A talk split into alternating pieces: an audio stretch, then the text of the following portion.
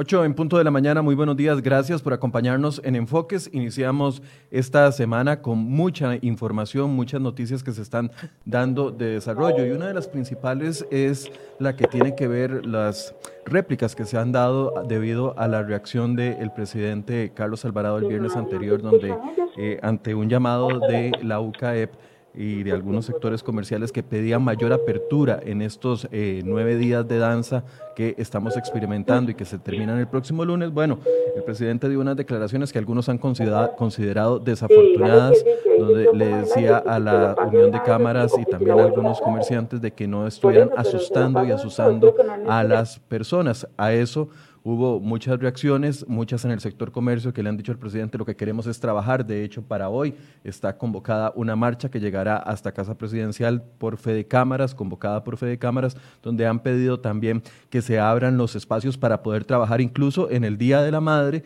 para que eventualmente con las ganancias que tiene este día tan importante, que es uno de los tres más importantes del comercio en el año, se puedan generar algunos empleos de los que se han perdido y además ir ahorrando para los aguinaldos a este llamado de los comerciantes también se han, unido algunos alcaldes que están pidiendo que se abran sus, eh, sus sectores comerciales en sus cantones. Vamos a conversar rápidamente antes de entrar con el tema de fondo, que es eh, el que ya casi les voy a presentar. Vamos a conversar rápidamente con don Arnoldo Barahona, quien es el alcalde de Escazú, porque hoy le escuchaba una frase, don Arnoldo, le doy los buenos días, no sé si ya me está escuchando. Aló. Sí, señor. Buenos días, don Arnoldo. Buenos días. ¿Cómo le va? Muy bien, usted. Todo bien, gracias. Don Arnoldo, le, le, llamamos de última hora, aunque tenemos convocado hoy a la Contralora, con quien ya casi vamos a conversar, porque usted decía una frase esta mañana que a mí me, me, me llegó mucho porque refleja la sensibilidad que uno esperaría de las autoridades. Y usted decía, es muy difícil reprimir a un pueblo que está con hambre y con gran necesidad diciendo usted o contextualizando de que existe la posibilidad de que no sigan con las medidas restrictivas. Queríamos eh, rápidamente, en unos dos, tres minutos, que usted nos explicara cuál es la situación que se está dando y eh, si tienen ya determinada alguna acción para el día de hoy. Buenos días. Eh, muy buenos días. básicamente, le comento, al 30 de junio teníamos 240 patentes renunciadas. Eso significa que 240 comerciantes nos fueron a volver la patente y cerraron sus negocios. Si usted eh, multiplica muy bajito, muy bajito, eh, el dueño del negocio más tres ayudantes, estamos hablando de mil personas que en Escazú ya se quedaron sin trabajo. Mil personas sin trabajo y las renuncias comenzaron eh, desde después de Semana Santa, ¿verdad? No todas se dieron ese mes, pero gradualmente han venido renunciando y renunciando. Es muy probable que para el 30 de este mes, ya para el cierre de julio, eh, tengamos unas 100 renuncias más. Estamos hablando de 300, 350 renuncias de patentes. Esto de las personas que dependen de esas patentes comerciales. Pero si hablamos del sector construcción y otra serie de actividades económicas que sus patentes no han renunciado, no han sido renunciadas, pero que han eh, liquidado personal o han suspendido contratos o han disminuido las jornadas, podríamos estar pensando en tal vez 3.000 escasuseños que en este momento eh, están sin empleo, están sin un subsidio del gobierno y están con hambre. Eh, nosotros estamos entregando alimentos a más de 2.000 familias eh, que se han visto afectadas por esta situación y creemos que eso se va a prolongar más tiempo. Entonces, la única forma de que la, la situación se vuelva medianamente sostenible es que se nos permita a las municipalidades bajo un estricto control y protocolo que hemos redactado a través de un manual de reapertura económica que nosotros podamos eh, permitir la apertura de algunos negocios que aún podrían sobrevivir en medio de la crisis, obviamente bajo una estricta vigilancia este, sobre los protocolos que van, en los que hemos redactado, van más allá de, la, de, las, de las medidas que ha sugerido el Ministerio de Salud. Y de igual forma necesitaríamos, por ejemplo, para el sector restaurantero, que la restricción vehicular sea hasta las 10 de la noche. ¿Por qué? porque un restaurante abre a mediodía para cerrar a las 5 de la tarde no tiene ningún sentido. Entonces nosotros lo que estamos planteándole al gobierno es que conozca ese manual, que nos permita, que nos dé ese voto de confianza a las municipalidades que operativamente podemos eh, supervisar y regular el funcionamiento de estos establecimientos a través de todas las áreas de inspección y de policía municipal para garantizarle al mismo Ministerio de Salud eh, el cumplimiento de los protocolos que hemos establecido en este, en este manual.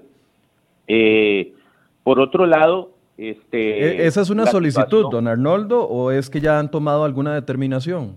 Es una propuesta que le está, vamos a ver, nosotros no vamos a, tomar medidas sin antes tener la oportunidad de una mesa de negociación en la cual nos permitan explicarle a nosotros eh, estas propuestas y cuáles serían nuestros compromisos. Eh, a partir de ahí, si no somos escuchados, simple y sencillamente bajaremos los brazos eh, ante el apoyo que le hemos estado dando las municipalidades al gobierno central, por lo menos a los tres alcaldes que es Mora, Santana y Escazú, en el entendido de que hemos puesto nuestras policías municipales a trabajar al servicio de ellos, hemos prestado vehículos, hemos prestado choferes, hemos estado realizando desinfecciones que les correspondería a ellos realizar, este, etcétera, etcétera, todas estas otras cosas que realmente el gobierno depende de las municipalidades y que no son exigibles por parte del gobierno porque nosotros eh, no tenemos, son competencias propiamente del gobierno. Nosotros estamos colaborando con el gobierno, pero este, no son obligaciones nuestras, son obligaciones del gobierno central. La policía, la caja, la salud, del Ministerio de Salud y otras cosas que se han venido implementando. Específicamente, este, don Arnoldo. Estamos actuando responsable y propositivamente. Específicamente, ¿qué significa bajaremos los brazos? ¿A, qué se refiere con eso? No poner, no seguir, y yo lo escuché ahora muy claro en la mañana, no seguir haciendo multas a las personas por restricción vehicular por parte de los policías municipales. A traer todas nuestras funciones a una policía municipal preventiva como corresponde, retiraremos códigos de tránsito, este, igual retiraremos los vehículos que tenemos prestados a, a, Copetana, por ejemplo, que es una dependencia de la caja, eh, ya no nos seguiremos haciendo cargo de la construcción de muchas cosas que depende de nosotros el Ministerio de Educación, o sea, retiraremos la ayuda y la concentraremos, de todas formas la situación económica de las municipalidades también se va a ver muy afectada, bueno, no sabemos incluso vamos a, tener que, recortar muchos de los programas.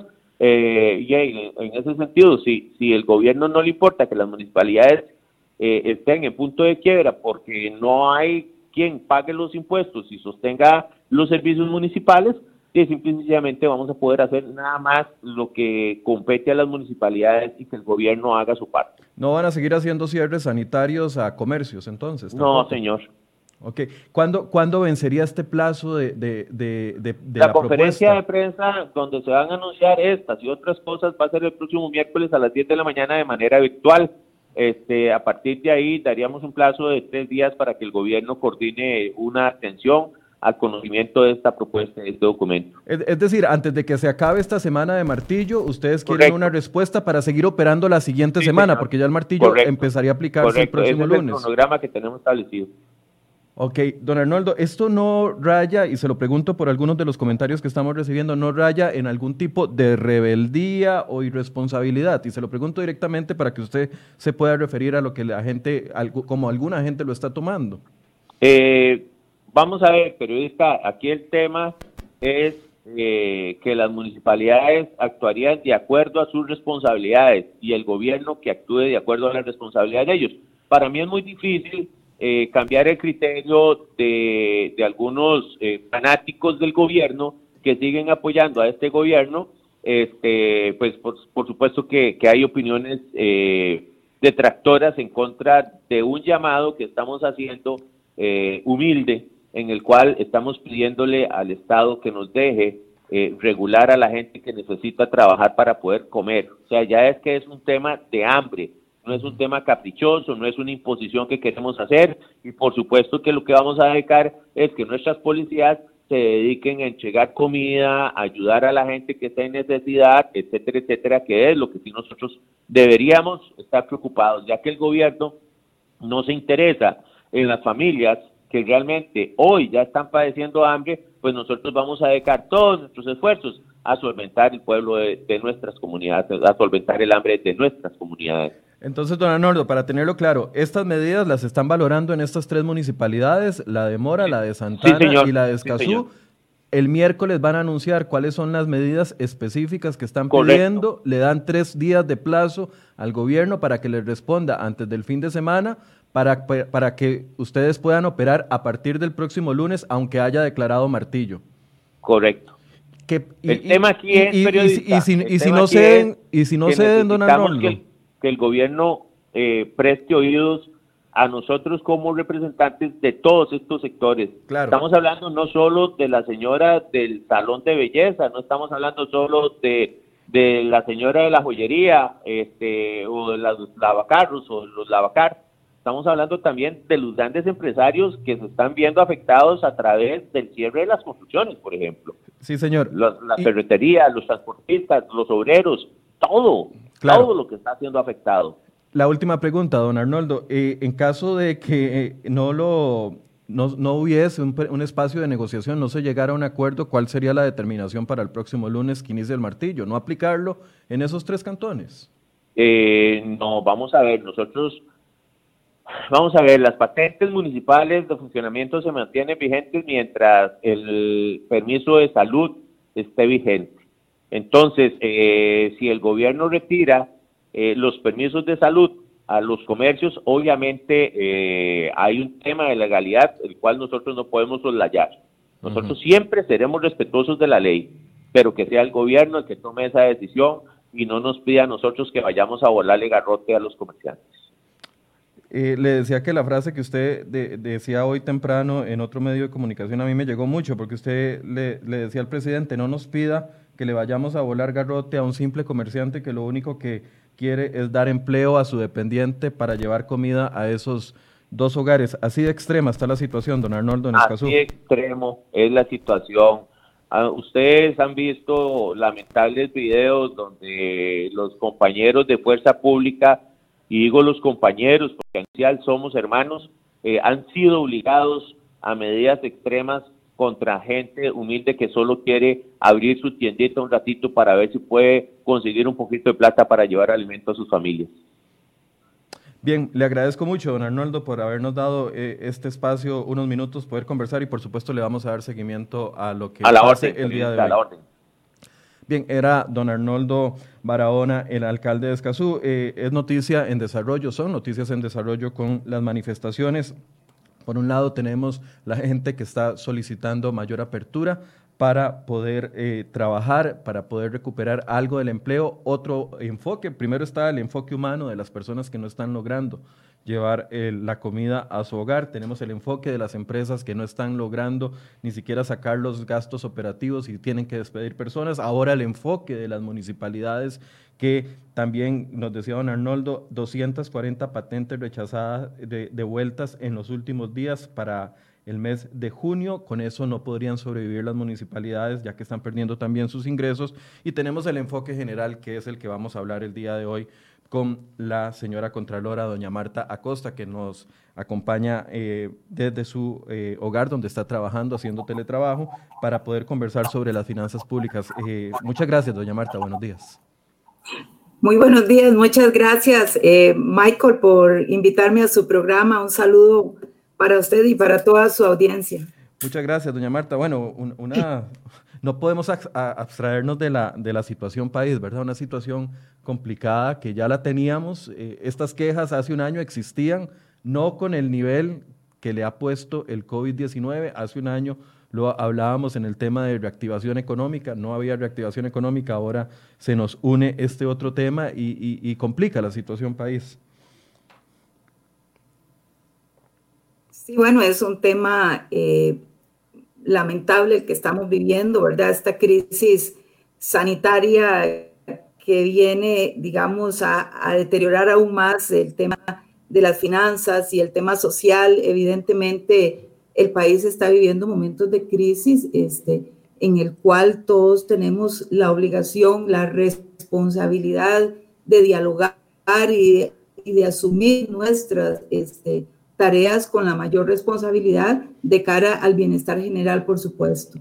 Doña Marta, hace un par de semanas usted estuvo en la, eh, en la Asamblea Legislativa haciendo una valoración y una presentación al país sobre el contexto fiscal, el tema de, se le consultó sobre el préstamo que se empieza de hecho a tramitar hoy ya con más apertura sobre con el Fondo Monetario Internacional y hace usted un balance general de las finanzas del el país y usted nos, nos decía o, o, le decía al país eh, ya llegó el lobo ¿A qué se refería con esa frase, doña Marta? Sí, sí, claro. Primero, eh, Michael, quiero poner en contexto que las finanzas públicas no son un fin en sí mismo, ¿verdad? Porque eso es, eso es muy importante comprenderlo, porque las finanzas públicas son el medio para generar capacidad operativa al Estado, capacidad para brindar bienes y servicios a la ciudadanía y por lo tanto la capacidad para generar bienestar general. Este, dicho eso, entonces sí, eh, le voy a explicar. Cuando estuve en la asamblea, eh, normalmente cuando yo voy a hablar de, estos temas, siempre contextualizo la situación general de las finanzas, porque a, a, través de los años hemos visto cómo esto se ha venido deteriorando. En el año 2018, cuando se aprobó la ley de las finanzas públicas, pues teníamos una esperanza de que esa ley iba a generar un alivio, de que esa ley estaba aprobada en la dirección correcta para la deuda del gobierno central. En ese sentido, en 2019, pues, eh, ver algunos resultados positivos, por ejemplo, el aumento en los ingresos, eh, el aumento en la carga tributaria, esa aceleración un poquito de las remuneraciones. Y en ese sentido, pues, este, en la dirección que si bien era un paso importante, no era suficiente, porque mientras el país no hiciera algunos cambios de fondo, estructurales, eso iba a ser un alivio temporal. Pero aparte de que no, y eso viene de alguna manera a a, digamos, a ponerle un alto a lo que se venía logrando con, con, la ley de las finanzas y a profundizar, porque como sabemos, los ingresos del gobierno, millones de colones, fue la última certificación de ingresos que realizó la Contraloría General y ustedes eh, deberían o, pueden más bien estar informados de que el Banco Central la semana pasada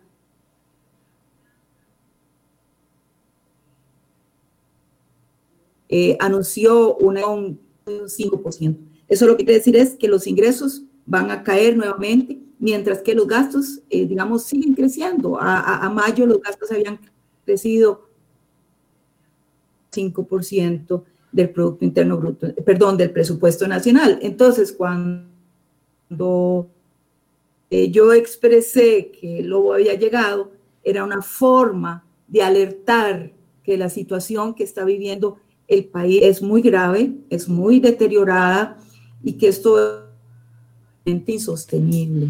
Doña Marta, estamos teniendo un problema así con, con, el Internet y no se le está entendiendo bien. Vamos a eh, intentar conectarnos vía telefónica para poder solucionar el problema porque no, están, eh, no estamos logrando entenderle a doña Marta Acosta. Eh, Angie Cantillo, bueno, me disculpan, voy a dar instrucciones aquí en vivo porque estamos en vivo. Eh, ya doña Marta va a llamar a la redacción, por favor, ya yo les pasé el número para que ella pueda llamar y así podamos contactarla directamente y hacer la entrevista vía telefónica porque sí se está presentando un problema con el Internet de, la conexión de Internet. Mientras tanto, nada más para recordarles y repasarles que hay noticias en desarrollo en este momento.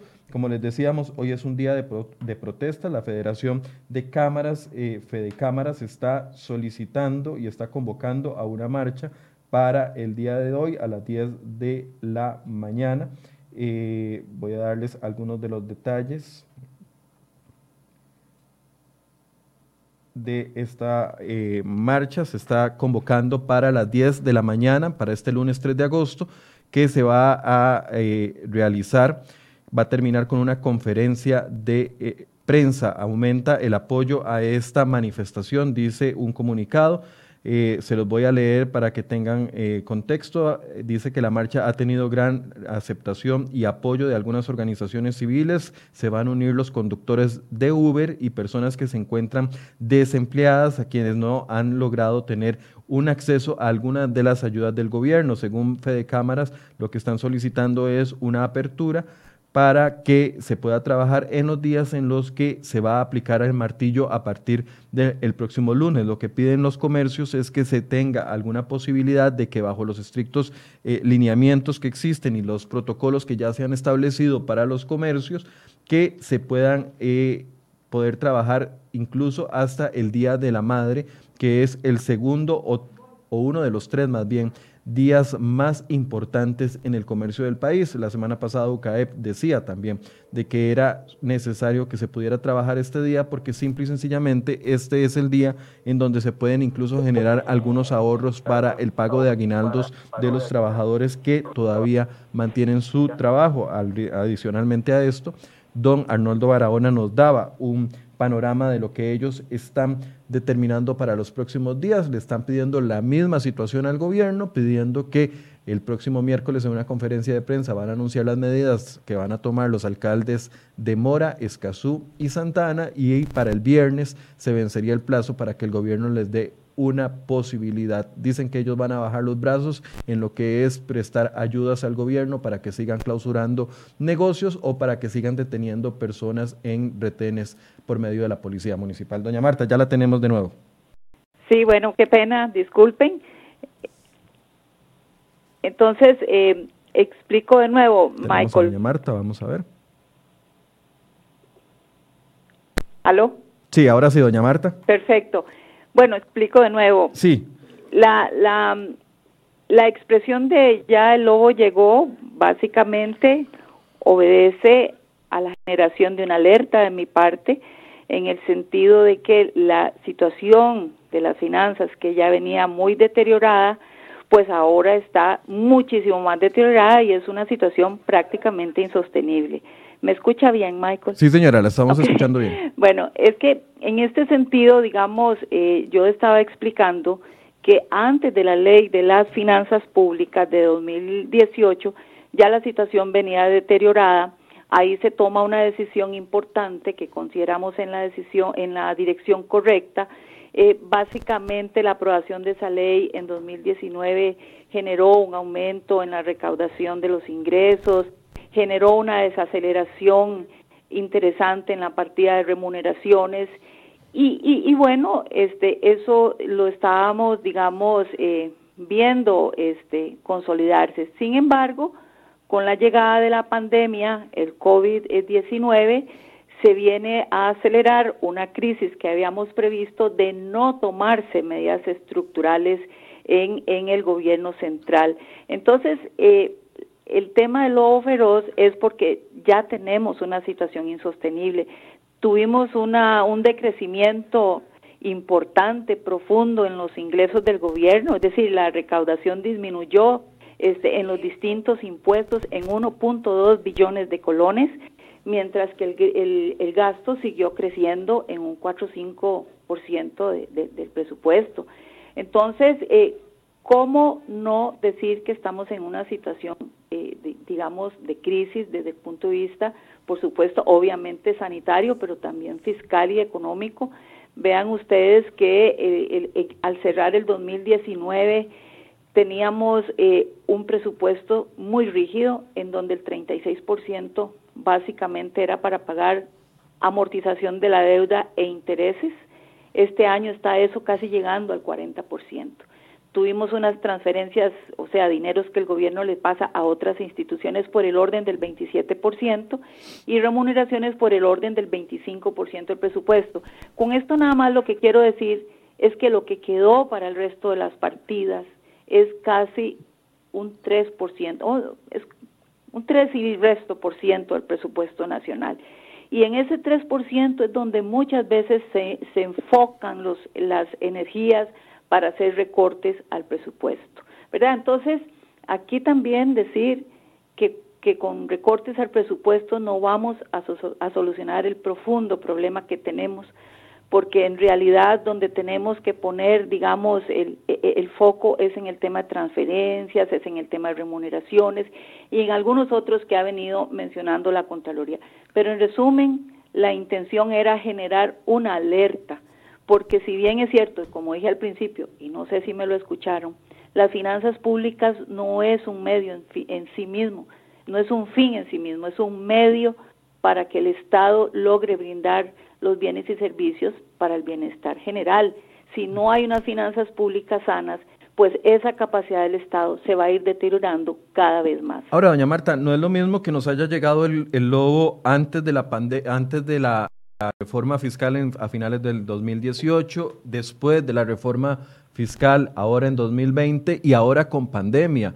El hecho de que estemos eh, obligados a invertir más en temas de salud, en temas sociales, en medio de una pandemia, eso complica todo el, todo el panorama que ya de por sí podía traer la llegada del lobo eh, en su canasta, por así decirse. Por supuesto, por supuesto, porque tenemos, estamos en una situación de menos ingresos y mucho más gastos por el tema de atención de la, de la pandemia misma.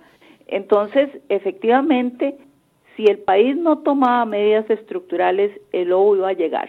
Pero con la pandemia se aceleró la llegada del lobo, para decirlo, digamos, en términos de, digamos, sencillos. Ese es el tema que tenemos entre manos ahora, ¿verdad? ¿Cómo salir de esto? Es un tema en el que ahora, pues, todos debemos ponernos de acuerdo, aportar, dialogar, entender que todo esto tiene secuelas sociales importantes, no solo desde el punto de vista de salud, también desde el punto de vista del empleo, desde el punto de vista de reactivación de la economía. Todo lo que está sucediendo hoy día se aceleró con la pandemia, ¿verdad? Entonces, es muy importante que tomemos medidas como país. Doña, doña Marta, cuando usted habla de, medidas estructurales, eh, los costarricenses hemos tenido esa debilidad. El país no toma decisiones, le cuesta mucho tomar decisiones. ¿Cuántos años llevamos hablando del tema de empleo público? ¿Cuántos años duramos conversando sobre el tema de la reforma fiscal? Eh, ¿Cuánto seguimos pensando el tema de venta de activos del Estado, si es que eso es una posibilidad? O sea, nos cuesta mucho como costarricenses ponernos de acuerdo para tomar una decisión que nos ayude a solucionar a mediano y largo plazo. ¿Cuáles temas estructurales, para cuáles temas estructurales ya no tenemos tiempo? Ya, ya, ya estamos eh, eh, en rojo y hay que tomar decisiones. ¿Cuáles son los prioritarios según lo que ve la Contraloría General de la República? Sí, antes de, de responder la pregunta concreta, le quiero hacer un comentario. y es que usted tiene razón totalmente cuando dice cómo nos cuesta. Pasan los años y no se toman las decisiones. Hay decisiones de carácter estructural de fondo que tomar y el país no avanza. Y eso, eh, desde mi punto de vista, es porque hay muchos sectores, hay muchos grupos de interés que, dos cosas, o no entienden la profundidad del problema que tenemos o no quieren aportar porque simplemente este, les afecta sus intereses particulares. ¿verdad? Entonces ahí hay, hay un tema este, de fondo que como país no logramos avanzar. Nos falta tener claridad en la visión país, que, del país que queremos, claridad de los problemas que tenemos y cómo solucionarlos. Requerimos una agenda este, estratégica de carácter integral como país, a la cual todos, digamos, aportemos como, como, como, como grupos o personas responsables en este país. Digamos, cuando me he referido a los temas estructurales, eh, Michael, nos hemos referido básicamente a, digamos, acciones desde el punto de vista de los ingresos y desde el lado de los gastos. Eso siempre lo hemos dicho así desde el punto de vista de Hacienda Pública, desde el punto de vista de las finanzas, porque aquí tenemos que recordar que reforma, cuando se habla de reforma al Estado, va mucho más allá de eso, ¿verdad? Pero nosotros nos estamos concentrando en estos temas.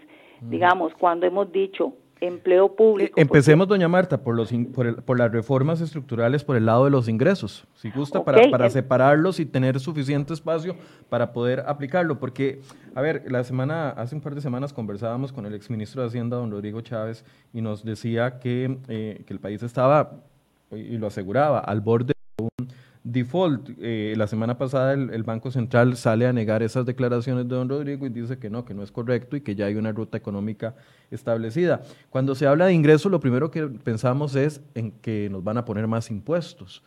Cuando, usted, cuando la Contraloría habla de ingresos, ajustes estructurales por el lado del ingreso, ¿a qué se refiere?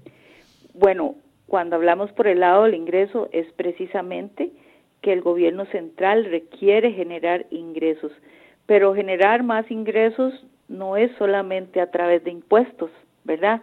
Yo puedo ser más eficiente en la recaudación, puedo hacer una mejor lucha contra la evasión, ¿verdad? Por ejemplo, entonces, evasión es un tema que, que nosotros hemos dicho que se requiere revisar, se requiere mejorar, y ahí nosotros muchas veces, en muchos informes, hemos mencionado eh, los rezagados y obsoletos sistemas eh, de inteligencia tributaria que tiene el Ministerio de Hacienda. No hay sistemas integrados, no hay controles cruzados entre la Dirección Tributaria y la Dirección General de Aduanas, por ejemplo. Si fuéramos más eficientes en esa materia, podríamos recaudar más, podríamos hacer una lucha más efectiva, más eficiente contra la evasión. Ese es un tema. Hay otro tema que hemos mencionado recurrentemente y es el tema de la revisión de las exoneraciones. Y ahí no es, porque la exoneración es un es un gasto tributario, es decir, estamos dejando de percibir ingresos porque hemos otorgado exoneración en el pago de impuestos a ciertos sectores, a ciertos grupos y la Contraloría, digamos, no está opuesta a que se otorguen exoneraciones. Lo que hemos dicho reiteradamente es que el país debe darse la oportunidad de revisar todas esas exoneraciones que con el paso de las décadas hemos otorgado y que no hemos vuelto la mirada hacia atrás para revisarlas. Si realmente esos, esos sectores ya se desarrollaron, ya se incentivaron, si yo debo eliminar algunas de estas exoneraciones y más bien otorgárselas a otros sectores que ahora me interesa, ¿verdad? Entonces, en ese tema es importante eh, la temporalidad de las, de las exoneraciones. ¿Cómo es que nosotros hemos otorgado exoneraciones para toda la vida, sin plazo? Y no, y no tenemos ni siquiera la oportunidad de evaluar y, y de retomar y decir, ya no más, eso no existe. Entonces, esa temporalidad, la transparencia, por ejemplo, en, en, las exoneraciones, las exoneraciones no están registradas en, en el presupuesto de la República, eso no es transparente. Entonces, hay muchos temas que hay que revisar en esta materia. ¿Cuál es el beneficio para el país? ¿Cuál es el beneficio para los sectores? ¿Cómo equilibramos todo esto? Es importante desde el punto de vista de los ingresos. Y cuando yo digo, bueno, desde el lado de los ingresos, por ejemplo, cómo estamos administrando fondos que están fuera de caja única. ¿Por qué no tratar de devolver muchos de los recursos que están fuera de la caja única a, este, a esta caja única que es como un banco general del sector público, cuando se pueda, porque hay instituciones que en vez de tener sus fondos en caja única, tienen, tienen inversiones en el mismo Ministerio de Hacienda. Entonces el Ministerio de Hacienda les paga intereses sobre los bonos que compran en vez de tener esa plata en caja única. O sea, hay muchas otras formas de generar más ingresos, de administrar mejor los ingresos, de que sean eficientes los, eh, la, digamos los ingresos que, que, recaudamos. Desde el punto de vista del gasto. perdón, doña Marta, aquí tengo tres preguntitas sobre el lado del ingreso que quiero hacerle primero. Uno, entonces sí, cuando, uno habla de impuestos, eh, cuando habla de ingresos, inmediatamente lo traslada a impuestos. Usted nos da, nos abre el panorama al tema de lo que es recaudación, lucha contra la evasión y revisión de exoneraciones. Empecemos por recaudación. El gobierno recauda, no recauda los impuestos que ya están eh, establecidos, es, es, exclusivamente por un tema de falta de, de, los servicios eh, o de los sistemas claros o, o hay un tema de negligencia detrás de esto, porque A ver, mucha, mucha gente nos ha, nos, nos, ha dicho que no, no, abordamos el tema de la evasión como tiene que ser. Entonces saltan aquellas cifras que han, que han dicho muchos sindicatos de que el país está perdiendo un 8% del Producto Interno Bruto por no recaudación, evasión o ilusión de los impuestos. O sea, ¿qué es lo que está pasando en ese específico? ¿Es la compra de un sistema y nos soluciona el tema de la recaudación? Bueno. ¿O, o es un tema más profundo? Sí, ahí cuando usted dice la disminución, la recaudación disminuye, este, en, nada más para aclarar, ¿verdad? Que en estos momentos la recaudación está disminuyendo por la contracción de la economía, o sea, eh, se está pagando menos impuestos, entonces hay menos recaudación. Pero si vamos Ahí está el ejemplo de don Arnoldo, que nos decía que le han devuelto 340 patentes, en, 240 eh, patentes en los últimos días. Si vamos a hablar de la evasión, entonces podemos pensar en que el problema que tenemos yo diría es estructural. Eh, digamos, es importante que Hacienda tenga la tecnología para hacer, eh, digamos, inteligencia tributaria, hacer cruces entre aduanas y tributación, este, por ejemplo, para alguien decía un día, bueno, es que en otros países uno sabe, le avisan cuánto hay que pagar de impuestos, etcétera. Bueno, pero nosotros no hacemos eso porque no tenemos la tecnología. Pero aquí hay un tema que es muy importante esto no es un tema solo de tecnología, esa es una pata importante del banco, para decirlo en coloquial. Pero si usted, institución, no tiene la cultura, le va a costar mucho. Entonces, tiene que complementar con la cultura, con la mitigación de los riesgos, para poder tener, digamos, una, una evasión disminuida. Es importante también aquí cuando se menciona el 8% o el 4.6%, que es, digamos, el producto de la nueva metodología de Hacienda, ahí de, cuando a uno le dicen, bueno, pero si recuperamos toda esa plata ya no vamos a tener déficit. Yo le podría decir, ojalá la pudiéramos recuperar tan rápido, pero los, los procesos son muy lentos. Los procesos de cobro, los arreglos de pago, lo que está aquí en el Tribunal Fiscal, lo, cuando se va a la sede judicial, todo es terriblemente lento, ¿verdad? La Contraloría en eso ha hecho estudios este, interesantes, importantes, hemos dado aportes, se han mejorado algunas cosas, pero mientras unas se mejoran, las otras se deterioran. Entonces, ahí hay un tema de fondo, hay un tema estructural. Yo sí creo firmemente que con tecnología eh, moderna daríamos un paso muy importante como país, sin embargo, esto tiene que ser complementado con otros temas como mencioné.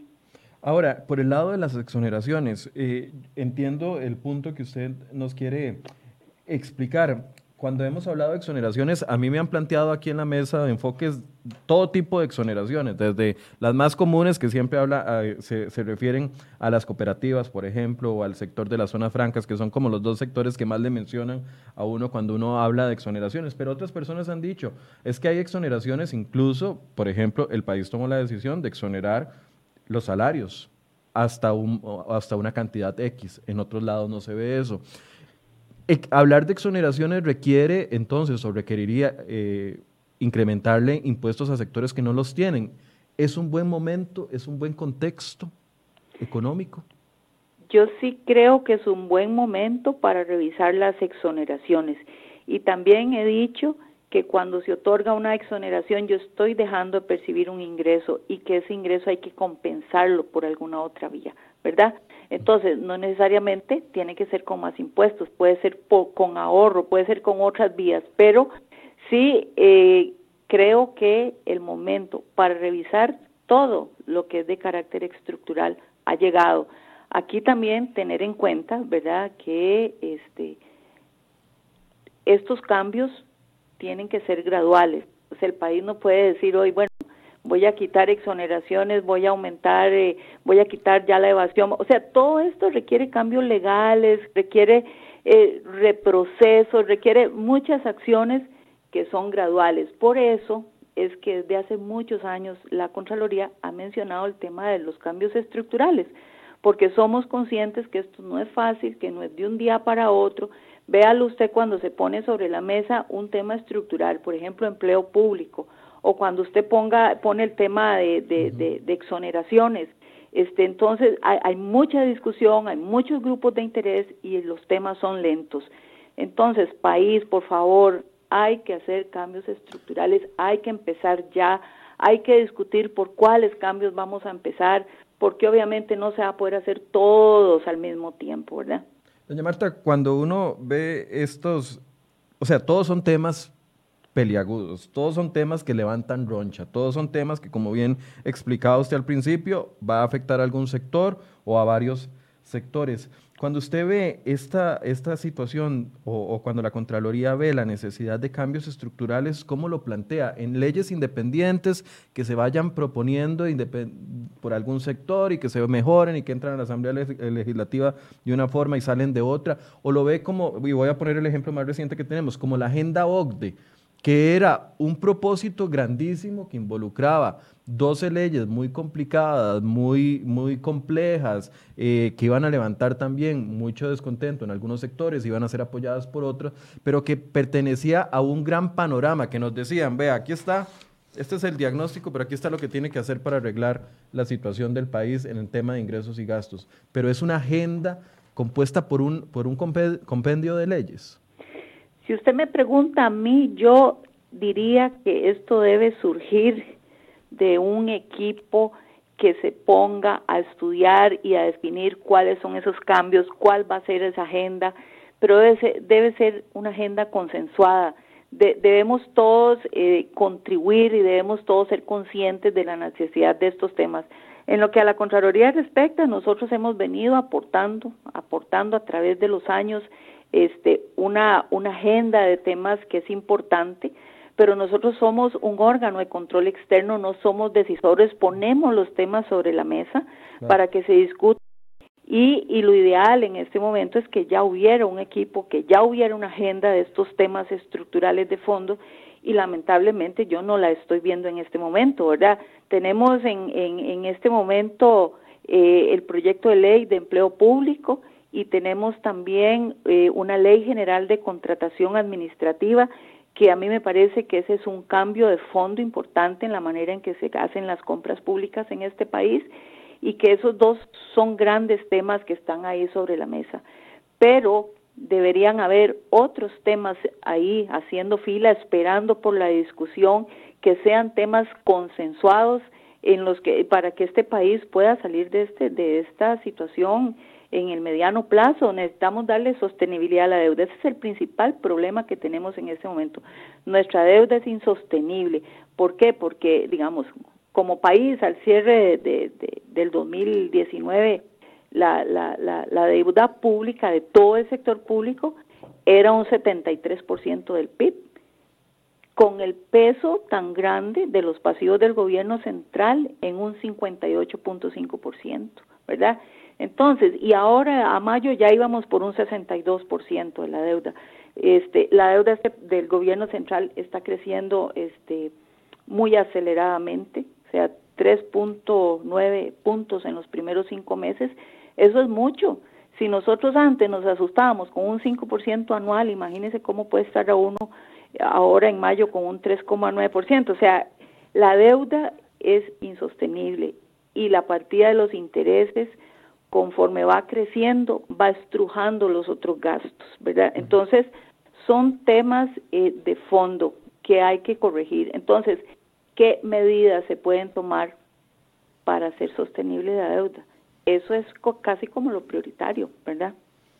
Ahí es donde, donde en ese contexto era que nos hablaba don Rodrigo eh, Chávez sobre el tema de, una posibilidad de default, entendiendo de que la deuda estaba creciendo mucho y que se nos estaban reduciendo los, los ingresos. Ahora, entonces, por el lado del ingreso, tres reformas estructurales en esos tres temas prioritarios, en el tema de recaudación, en el tema de evasión y en el tema de exoneraciones. Por el lado de los gastos, doña Marta, que bueno, tal vez... Por el lado de los gastos, hay dos temas importantes que le dan una gran rigidez, inflexibilidad al presupuesto de la República.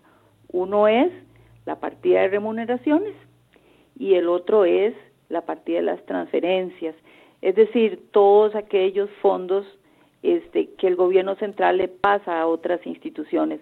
Y me refiero básicamente a las partidas, eh, a las transferencias de, para gasto corriente, no que son para gasto de capital sino gasto corriente. Esas se absorben como el 27% del presupuesto de la República. Y cuando me refiero a esto, Básicamente me estoy refiriendo a una cantidad importante de destinos específicos eh, que se han creado por ley o por constitución política este, para pasar eh, fondos a otros programas o instituciones. Eh, esto es, digamos, tiene alguna semejanza en el sentido con las exoneraciones, en el sentido de que los destinos específicos se otorgaron sin una temporalidad, sin un plazo, sin una sujeción a evaluación de los programas y sus resultados. Entonces se entregan para siempre. Igual la misma posición. Aquí la Contraloría no está diciendo hay que quitarlos, ¿verdad? La Contraloría está diciendo hay que revisarlos. ¿Por qué el país otorgó y nunca revisa, nunca pide cuentas de resultados este, contra una, digamos, temporalidad de, estas, de, estos, de estos fondos? Ahí, por ejemplo, eh, con la ley 9635 de las finanzas, se le dio al Poder Ejecutivo, al Ministerio de Hacienda, un nivel de discrecionalidad y estableció que cuando la deuda del gobierno central superara el 50% del PIB, entonces el Ministerio de Hacienda podría usar su discrecionalidad a la hora de asignar esos destinos específicos legales. Y entonces eh, ahora podemos ver algunos movimientos que hace en el presupuesto, en el segundo extraordinario de la República, el Ministerio de Hacienda para disminuir algunos de estos destinos, porque en realidad los recursos, los ingresos son limitados y entonces hubo este, muchas, digamos, reclamos, eh, muchas inconformidades, porque de ningún sector quiere que le rebajen sus, sus, asignaciones, ¿verdad? Pero ese es un tema que hay que revisar, este, porque crecen, este, y crecen sin, digamos, este, una evaluación contra los resultados. Entonces decimos, ahí hay que revisar porque la mayoría son para gasto operativo. Ahora, doña Marta, cuando uno habla de que las remuneraciones y las remuneraciones, y, de hecho hace un par de semanas estuvo acá el ministro de Hacienda, don Elian eh, Villegas, y yo le preguntaba acerca del tema del recorte de gasto. Eh, ¿Por qué? Porque todos teníamos una expectativa de si, si entra una crisis y yo me quedo sin mi salario, entonces tendré que recortar, no el 100% de los gastos, porque tendré que subsistir de alguna forma, pero tendré que recortar muchísimos de los gastos que yo tengo. Y los puedo recortar por voluntad o porque simple y sencillamente no me alcanza la plata y punto, independientemente de que si yo mismo me, me, propuse no, no, no tocar la partida de la, no sé, de la plata que gasto para la luz o la electricidad. Pero si no tengo, de, simple y sencillamente no la pago y listo, me la cortan.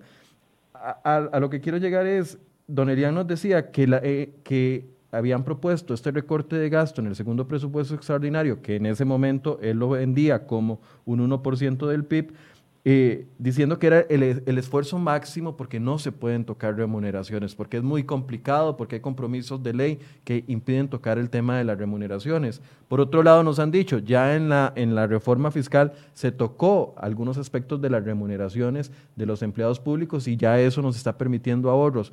Pero, ¿qué fue? ¿Que esas dos medidas o, eh, estas medidas fueron muy, muy leves?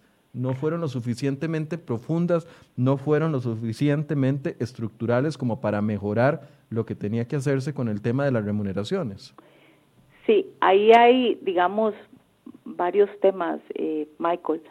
La ley 9635 vino a ordenar el tema de algunos pluses este, y principalmente el tema que abona a la desaceleración en el crecimiento de la partida de remuneraciones es la nominalización de la anualidad. Pero hay que recordar que la anualidad es uno entre muchos otros eh, incentivos o pluses que se otorgan en el sector público. Entonces sí, ahí hace falta trabajar. Este, específicamente el nuevo proyecto de empleo público, eh, independientemente digamos, de las observaciones que la Contraloría puede tener a ese proyecto, el, el, el, proyecto de ley viene a establecer un salario global este, para los nuevos funcionarios públicos. Eh, y, reitero, independientemente de las observaciones que tengamos, pero con el salario global se vienen a eliminar esos pluses. El tema es que esta, esta mm, digamos, eh, solución va a ser de mediano y largo plazo ¿Que es importante hacerlo? Sí, es importante, pero no vamos a poder, digamos, este, eh, disminuir la partida de remuneraciones de un, de un ejercicio presupuestario al otro, porque eso no es posible hacerlo, porque ya usted mencionó que hay leyes, hay derechos adquiridos, entonces esto hay que hacerlo con el debido respeto a todo, digamos, el marco jurídico. Pero sí hay ahí una propuesta de salario global que vendría a eh, resolver en el mediano y largo plazo el tema de las remuneraciones. Ahora, en el lado de las transferencias, eh, cuando hablamos de las transferencias, de, o sea, es un universo, solo las transferencias, ¿verdad? Algunas personas eh, han puesto el ejemplo de el tema de educación en el país, ¿verdad? Que con incluso teniendo una ley y haciendo un esfuerzo ejercicios presupuestarios para llegar a acercarnos a ese 8% del PIB de inversión en educación, aún así tenemos grandes falencias educativas. Seguimos viendo todos los años la noticia cíclica, todos los años ustedes van a ver, bueno, los años que hay clases, no sabemos cómo va a estar el próximo, y las noticias con respecto a la infraestructura de las instituciones, eh, la gran cantidad de maestros o, educadores que no están nombrados y siguen eh, en, en interinazgos, etcétera, etcétera. O sea, a eso es lo que usted se refiere, revisar de que si los montos que estamos invirtiendo en programas sociales, en planilla o, eh, en, transferencias para planilla, etcétera, etcétera, están dando los resultados esperados. Sí, exacto. Si la inversión que hace el país en un sector o en una institución o en un programa, digamos, está retribuyéndole a la sociedad. Y no me refiero en términos monetarios, sino en calidad de los servicios, en eficiencia de los servicios, ¿verdad? En el tema de educación, la Contraloría había hecho un estudio hace unos dos años sobre, digamos, la, la, calidad de la inversión o la eficiencia de la inversión. Y ahí, aparte de los temas que usted menciona, Michael, la Contraloría había hecho la observación de que el país ha tenido o está viviendo un cambio profundo en la pirámide poblacional. Es decir, ahora tenemos mucho menos niños y jóvenes que hace 30, 40 o 50 años, ¿verdad? Entonces la Contraloría ponía sobre la mesa el debate de, bueno, ¿por qué no repensar el 8% constitucional? Porque de acuerdo con unas, eh, unas proyecciones que hizo la Contraloría a 25 años, ese gasto iba a ir en disminución precisamente por el cambio en la pirámide poblacional. Aunado a que, digamos, eh, el país no sale bien en las pruebas PISA y todos esos temas que usted está mencionando, pero sobre todo por el tema eh, poblacional, demográfico, por el cambio demográfico. Entonces, ahí hay un tema a analizar, ¿verdad? Y por supuesto que este país le debe en muy buena medida este, su nivel, digamos, de crecimiento económico y social a la buena educación que hemos tenido los costarricenses y a las oportunidades que hemos tenido con la educación pública. Eso no, eso no está puesto en duda de ninguna forma. El tema es si el país va a requerir seguir eh, apostando a un 8% constitucional, ¿verdad? Y yo digo que estos, estos temas hay que hablarlos este, de manera clara, o sea, el país tiene también que darse la oportunidad de revisar estos temas y si y si ya no va a ser un 8% porque ahora hay menos niños, bueno, entonces puedo puedo parte de esa inversión este apuntarla o enfocarla en más tecnología para las escuelas que hay, en mejor infraestructura para, para que los niños, eh, digamos, tengan mejores ambientes para estudiar y los profesores y los maestros. Pero son temas, digamos, que hay que repensarlos. No es quitarle la plata por quitarla, es simplemente, bueno, si ya no se necesita tanto en este sector, pero ahora necesito en salud para los adultos mayores, por ejemplo, porque el, un porcentaje muy alto de la población costarricense va a ser adultos mayores y requieren eh, servicios de salud diferenciados y especializados. Bueno, entonces tomo un poquito de aquí y lo asigno por allá. Ese es el tema, digamos, que hay que tener esa visión de dónde asigno de mejor manera los escasos recursos públicos que tenemos y más ahora en una situación como la que hoy día tenemos. Ahora, doña Marta, ya planteado el panorama de, las eh, reformas estructurales que se necesitan por ingresos y gastos, eh, ¿qué está en la agenda? ¿Qué ven ustedes en la agenda con fortaleza que pueda eh, en los próximos años eh, solucionar la situación o todavía no ven la robustez de una agenda que vaya a solucionar estos grandes problemas? yo no veo una agenda robusta en este momento. Veo empleo público, ¿verdad? En criterio de la Contraloría hay que hacerle algunas mejoras al proyecto. Eh, hay algunos otros proyectos en la agenda que ahora convocó este, este, el gobierno de la República a la Asamblea Legislativa. Sin embargo, no, no es una agenda que yo la vea que está articulada, que tiene un consenso de los sectores, ese tipo de cosas que uno está esperando digamos, en una situación de crisis como la que está viviendo nuestro país actualmente. Está la ley de contratación pública en este momento en agenda, que es un tema bastante consensuado con muchos sectores, con la Asamblea Legislativa, con el gobierno, con la academia, con empresarios, con la institucionalidad, etcétera. Digamos, eso es un tema que va a marcar un cambio importante que va a generar transparencia, simplificación, que puede generar ahorros y sobre todo la participación también de grupos vulnerables de la sociedad. Ese es un tema bien interesante que está en la agenda conjuntamente con el proyecto de empleo público. Este, los otros temas, este, digamos, habría que ver cómo es que articulan, qué tan de fondo son, me explico, pero, pero sí uno quisiera ver una agenda, digamos, país, este, clara y sobre todo que los sectores la comprendan y estén dispuestos a aportar, porque aquí el tema es pensar en Costa Rica, pensar en el país más que en un sector, porque al final, si al país le va bien, nos va bien a todos, y todos vivimos en nuestro querido Costa Rica. Entonces, es un tema de cómo todos comprendemos y aportamos, cómo dialogamos para ver cuál es el rumbo que queremos. Es decir, llegó el lobo, ya nos entró, está en la sala de la casa y nosotros está haciendo desastres. Está acá, ah, perdón. Está haciendo desastres. Está, está en la casa, entró a la casa, botó la puerta, está haciendo desastres y estamos viendo por la ventana. Claro, y los que vivimos en la casa no estamos armados en el sentido de que no estamos cohesionados, no estamos hablando, no estamos definiendo cuáles medidas eh, vamos a tomar para nosotros atacar el lobo, me explico, para ponerlo en coloquial, porque uno dice, es que todos estamos viendo, viendo pasar las cosas y no hacemos nada.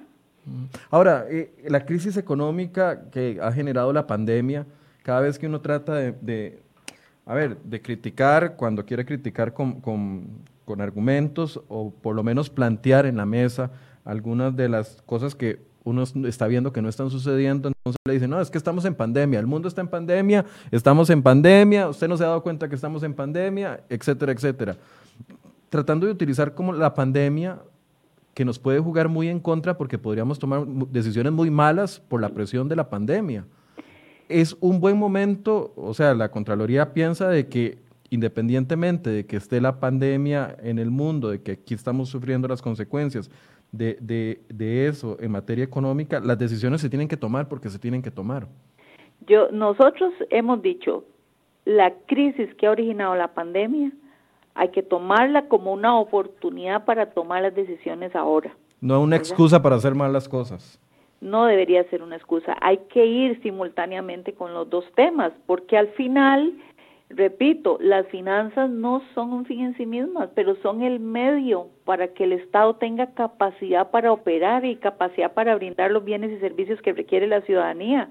Este, nadie quiere un Estado en, parálisis, todos queremos que opere, ¿verdad? Y el, las finanzas públicas sanas también tienen una gran incidencia en el tema de la economía del país una gran incidencia en este momento en la reactivación económica. Entonces sí creo que deben ir simultáneamente, ¿verdad? Uno entiende, por supuesto, que las medidas que, que, que se han tomado son para salvaguardar la vida y la salud de las personas y eso, eso había que hacerlo. El tema es que no podemos dejar de lado eh, eh, el, equilibrio que tiene que haber en estas cosas. Doña Marta, eh, mucha gente está muy preocupada por el tema del endeudamiento del país. Usted lo mencionaba como, como uno de los principales, si no es que el principal problema no es el tema de la deuda. Viendo que eh, la ruta eh, marcada hasta el momento para los próximos meses va prácticamente muy enfocada en el tema del endeudamiento, más de 2 mil millones de dólares en créditos que están por aprobarse. Eh, no nos quedó de otra. ¿Hay otra opción o no nos queda de otra que seguir endeudándonos, endeudándonos con la situación económica que tenemos como país? Bueno, yo creo que, digamos, ahora en esta época, por pronta maniobra, ¿verdad? Y porque, porque los créditos internacionales en este momento este, benefician desde el punto de vista de mejores, de, de un mejor costo financiero o un menor costo financiero, que esto quita presiones en el mercado interno, porque usted sabe, si, si, si no están esos créditos internacionales, el gobierno tendría que, acudir al mercado local y eso le quita oportunidades al sector privado y encarece la tasa de interés, etcétera. Entonces, eh, de pronto, este, los créditos para apoyo presupuestario están muy bien porque eso no es que el gobierno, porque estos préstamos ya estaban en el presupuesto, esto no es como deuda adicional, sino que esto es que yo voy a cambiar la fuente de financiamiento, es decir, en vez de salir ahora al mercado interno a captar esos recursos, yo tengo estos préstamos internacionales a menores tasas. Digamos que eso, eh, eh, eso está bien. Y la Contraloría ha visto con buenos ojos los créditos internacionales para apoyo presupuestario por esas razones. Sin embargo, este, hay que tomar otras medidas y vuelvo y repito, no podemos toda la vida vivir de, de, aprestado, como dicen, ¿verdad? Tenemos que empezar a tomar medidas para ir ordenando las finanzas gradualmente. Entonces, la respuesta es los créditos hasta ahora, eh, los para apoyo presupuestario, la mayoría de ellos, los que se han aprobado, han estado ya incorporados en el presupuesto de la República, este, porque ustedes eh, recordarán posiblemente que la mitad del presupuesto de la República es financiado con deuda y con deuda interna mayoritariamente. Entonces, estos créditos han venido a dar un respiro de, en vez de ir al mercado interno, yo uso esos créditos a menores tasas y le quito presión al mercado local. Eso es lo que ha estado sucediendo. Bien, una conclusión, doña Marta. Bueno, mi conclusión es desde el punto de vista de la Contraloría, ¿verdad? Que la situación es muy delicada, es desde el punto de vista de las finanzas públicas y que requerimos enderezar requerimos de, de, alguna manera hacer sostenible el nivel de deuda que tenemos. Ya el país había tomado una decisión importante con el tema de la regla fiscal, sin embargo esto viene en alguna medida a deteriorarse y, y, y tenemos que retomar los temas de fondo, requerimos ponernos como país de acuerdo, requerimos estar dispuestos a aportar, ¿verdad? Todos, porque esto aquí estamos todos, de que estamos metidos todos en la misma casa, ¿verdad? Este, y es un tema este urgente, ¿verdad? Si, si hace algunos años decíamos que era imperativo, que era urgente, decía ya, se nos hizo muy tarde, muy tarde, y por eso estamos viviendo las consecuencias hoy de que vino una pandemia y no estábamos preparados, porque este país no había tomado medidas estructurales. Doña Marta, ¿se puede prever, para ya finalizar, una caída mayor de los ingresos en los próximos eh, meses o años en vista de que, primero, muchas de las restricciones que han venido a, establecerse para evitar mayor cantidad de contagios, lo que han hecho es terminar cerrando negocios y mucha gente ha, pasado a la informalidad, es decir, muchos de los negocios que antes estaban eh, tratando de trabajar en regla ya ahora no lo están. Y claramente traíamos además una ola de eh, actividades informales que venían eh, acrecentándose en el país. Esto podría ser un punto al que hay que ponerle atención o muchísima atención en los próximos meses. Claro que va a haber una caída en los ingresos. Cuando hace unas semanas yo asistí a la asamblea a, a avisar de la caída de 1.2 billones, mencioné, hay riesgos de que esta caída se profundice porque no sabemos con certeza cómo vamos a evolucionar con el tema de la pandemia, uno, y no sabemos con certeza cómo vamos a evolucionar con el tema de la reactivación económica, ¿verdad? Y el viernes avisó el Banco Central que ya la caída de la producción no es de un 3,6, sino de un 5%, ¿verdad? Entonces, eso lo que quiere decir es que hay un riesgo ahí que se materializó, ¿verdad? Porque ya hay una caída mayor de la producción nacional y eso lo que quiere decir es que muy posiblemente habrá que ajustar de nuevo los ingresos a la baja. Bien, muchas gracias, doña Marta, por el espacio.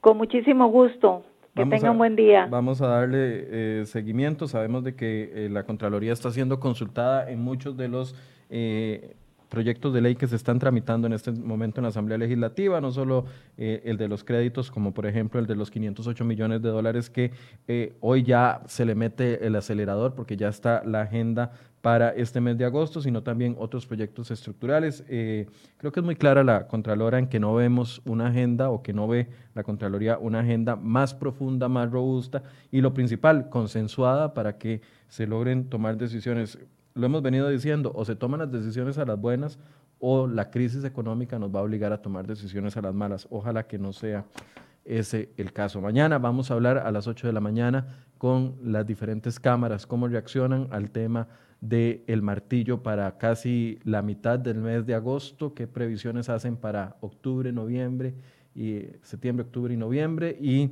eh, el tema de los aguinaldos. Vamos a conversarlo mañana a las 8 de la mañana acá en Enfoques. Buenos días.